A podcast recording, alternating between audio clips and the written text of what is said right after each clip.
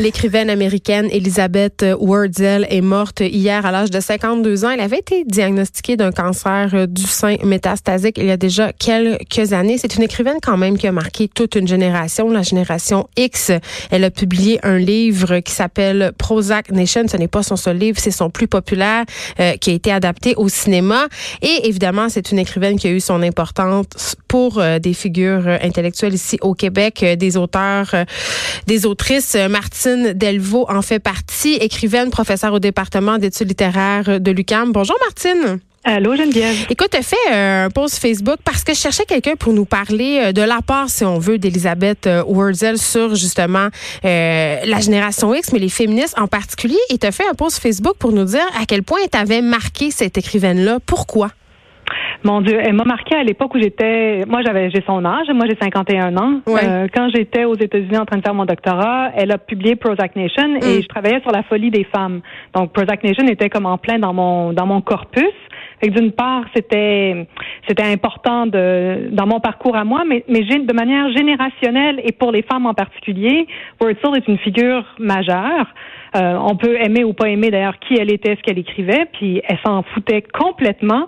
C'était comme une icône, euh, à la fois de la génération X qu'on décrivait à l'époque comme une génération un peu perdue, déprimée, euh, euh, euh, plaintive. On était toujours considéré comme en train de se plaindre. Et elle, elle a pris ce, ce créneau-là, puis elle l'a investi.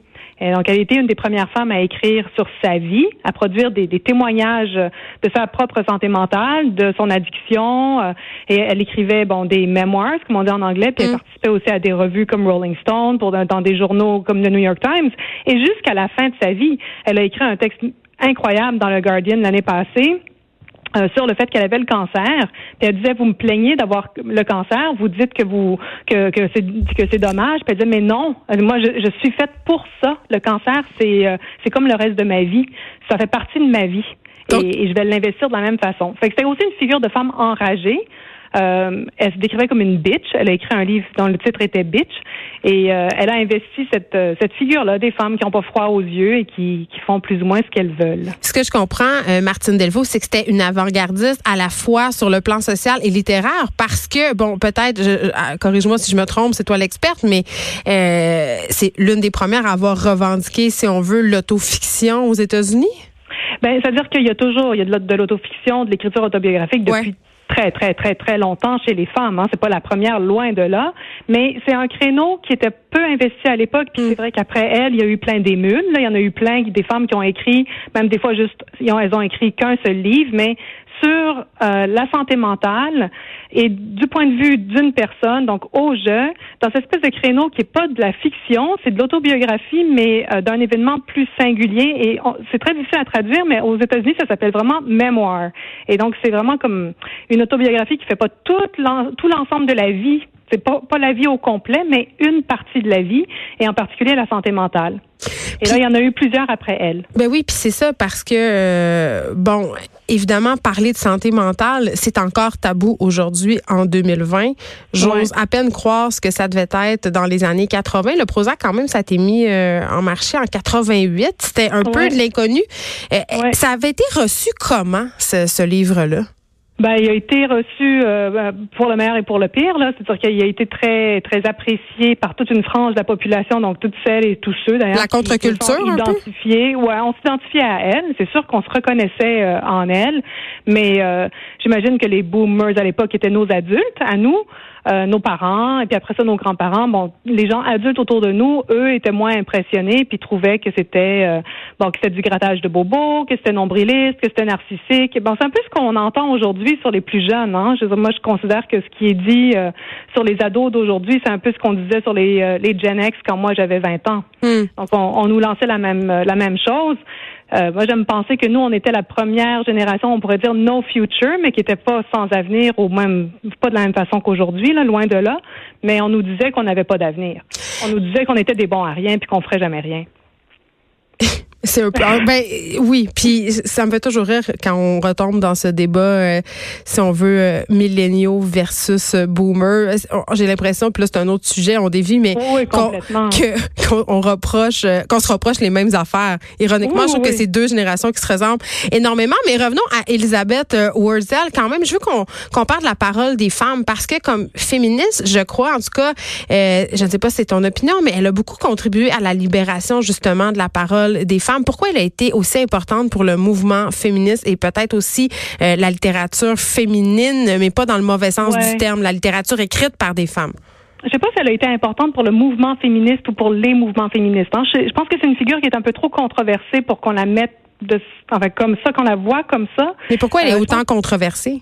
Ben parce que parce qu'elle-même prenait pas position clairement. Puis mm. honnêtement, je suis pas une experte de son œuvre. Hein. Je veux dire, je l'ai lu à l'époque, puis j'ai suivi un peu ce qu'elle faisait parce que j'étais bon, c'est quelqu'un qui, comme je disais, c'était une icône, fait que j'ai toujours un peu suivi euh, comme ça de loin. Mais euh, il reste qu'elle a mis sur la map, par exemple, une figure, c'est la figure de la bitch, de la femme en colère, euh, de la femme qui, qui déborde de partout, qui est vulgaire, qui qui a pas peur de se montrer saoule, intoxiquée, dans, dans, dans des positions qui sont pas très gracieuses. Je veux dire, bon, tous, les clichés, là, je, je, fonctionne en cliché, mais elle défaisait tous les clichés du féminin. Et mm. c'est ce qu'on a trouvé après dans Girls, par exemple. Donc, il y a comme, il y a quelque chose qu'elle a, qu'elle a planté, là, mais elle était pas la seule, hein. Les Riot Girls aussi euh, faisaient ça. Dans la musique, euh, Alanis Morissette était de, de, la même, on pourrait dire un peu de la même trempe. Donc, mm. n'était pas la seule, mais d'un point de vue littéraire, oui, elle a investi ce créneau-là et à l'époque, il n'y en avait pas beaucoup de femmes qui osaient se, se montrer euh, de cette façon-là. Donc après, est-ce que c'est féministe? Ben, on peut en débattre. Il y a des gens qui diraient que non. moi, j'ai tendance à dire que cette toute nouvelle voix de femme qui s'ajoute euh, au domaine littéraire euh, ou aux médias en général, c'est important. Donc, je l'ai vu dans cette perspective-là. Euh, J'invite les gens à aller là, Prozac Nation, mais aussi euh, à l'écrire d'autres livres, évidemment, qui ont été moins populaires, mais qui sont, à mon sens, aussi importants. Il y a un film aussi qui a été fait. Martine, je profite du fait que tu es à l'émission. J'imagine que tu as suivi toute cette histoire de Gabriel euh, oui. en France. Et je l'avais vu en live à l'époque. Hein, comme... Oui, tu t'en oh rappelles, cette fameuse, tu fais référence à l'émission Apostrophe, où il avait été un peu euh, très entre guillemets mis sur la sellette par Bernard Pivot qui a raté à mon sens une bonne chance de se reprendre en réagissant à cette histoire-là ben euh, des années plus tard en invoquant l'époque. Mais j'avais envie euh, t'en as déjà parlé toi puis je, faisais un statut Facebook la semaine dernière là-dessus sur l'impunité dont semblent jouir certains écrivains et intellectuels et ça se passe aussi au Québec quand même. Ouais ouais Qu'est-ce que tu as à dire là-dessus? moi, je, suis curieuse. Moi, je voulais vraiment t'entendre là-dessus. Ben, c'est sûr. C'est drôle parce que je me disais, au fond, on a pensé que la France vivrait un mois aussi sur le mode nord-américain avec euh, dans le monde du cinéma quand Adèle Haenel euh, a, sorti euh, bon a, révélé qu'elle avait été elle-même victime d'abus il y a quelques semaines avant Noël moi je pensais que ça y était là, que ça allait se passer mais non peut-être qu'en France ça va se passer dans le domaine littéraire dans le milieu littéraire. Et c'est vrai que ben on a interrogé ici aussi le, milieu littéraire de toutes sortes de façons au cours des dernières années là. On n'a pas beaucoup entendu. Ben, on l'a entendu à l'époque de Jan Gomeshi, quand il y a été question des rapports entre les profs et les étudiants, quand il y a eu des tags à l'UCAM, quand il y a eu la, question de la révision ou de l'implantation des, politiques euh, visant euh, les violences à caractère sexuel sur les campus des cégeps et des universités. Mm. On en a beaucoup parlé, mais c'est comme si on en parlait de manière vague, générale, et peut-être qu'on a du mal à cibler la littérature. On nomme pas beaucoup de personnes. Moi, c'est ce que je trouve. Non, c'est sûr qu'on nomme pas beaucoup de personnes parce que, bon, encore là, tout de suite, euh, on se fait vite accuser euh, de, de, de, dénoncer euh, sans preuve. De faire une chasse aux sorcières? Exact. Et puis, c'est le domaine littéraire. Je pense que c'est dès qu'on interroge la littérature, l'année passée avec ce qui s'est passé chez XYZ, quand Vanessa Courville a démissionné, je veux dire, ça prend pas grand-chose pour que tout de suite on grimpe sur les grands chevaux puis qu'on dise, mais non, là, ça attaque la liberté d'expression, etc. Mais la question doit se poser. Enfin, c'est vrai qu'il faut poser la question de l'impunité de la littérature. Ben, c'est quand même ironique parce qu'on sait qu'en ce moment, Yvan Godbout, qui est un auteur, euh, fait face à des accusations de production de pornographie juvénile pour un récit fictif. Mais ce qu'il y a derrière aussi, je pense que la question qu'il faut se poser, puis ça s'est posé dans le cas d'Yvan Godbout, puis c'est une cause que j'ai pas suivie de très près, j'avoue, là, parce qu'à ce moment-là, j'étais j'étais prise par plein d'autres trucs. Euh, mais c'est la question du bon goût. Et c'est ce qui sort aussi dans le cas de Madineff. oui, le bon goût, c'est subjectif. C'est la question du bon goût, c'est la question de la de qu'est-ce que c'est la littérature, qu'est-ce mm. qui correspond à de la vraie littérature, euh, qu'elle est, qui fait partie du milieu littéraire? Bon, c'est toutes ces questions-là qui sont qui sont comme lancées dans l'air euh, en France en ce moment, mais mais je dirais que même chose pour Yvan Godbout. Si ça avait été dans une autre maison d'édition, un autre style de livre, un autre genre de livre qui s'adresserait à un autre public, est-ce que les réactions auraient été écrites dans une phrase différente, avec des mots différents, mais la même scène, mettons, est-ce qu'on aurait réagi de la même façon? C'est ces questions-là qu'il faut poser aussi. Puis dans dans le procès d'Yvan Godbout, ça sera toute la question de l'intention. Évidemment, merci beaucoup Martine Delvaux de nous avoir parlé. On se parlait par rapport à la mort de l'écrivaine américaine Elizabeth euh, qui est morte hier à l'âge de 52 ans des suites euh, d'un cancer.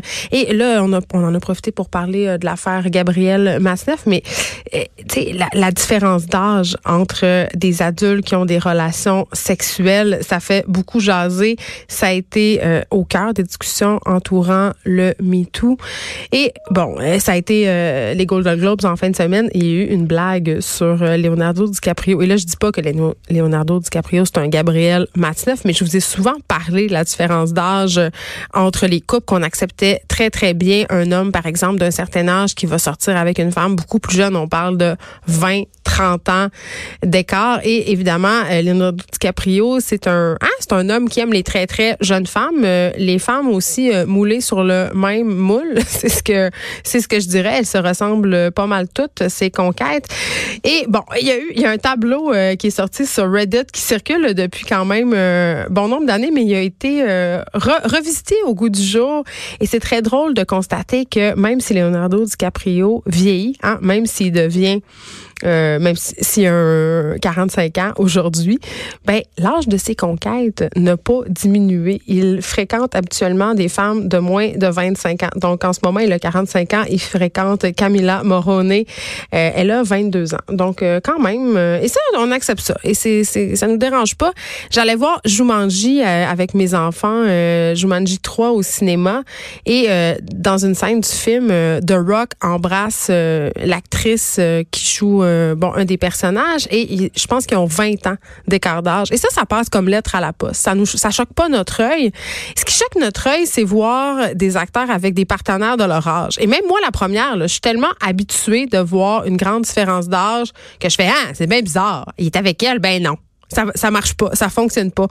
On s'est habitué, on nous a rentré dans la tête que la différence d'âge entre un homme et une femme à l'écran, c'est 20 ans tout est normal. C'est tout à fait normal qu'une femme de 30 ans, dans la fleur de l'âge, excessivement belle, qui a l'air de passer 7 jours sur 7 au gym par manger trois feuilles de laitue, elle a un six-pack, comprends-tu? Elle trip sur Clint Eastwood, là. Elle va dans sa soupe, à moi et ses bobettes. Tout ça est bien normal.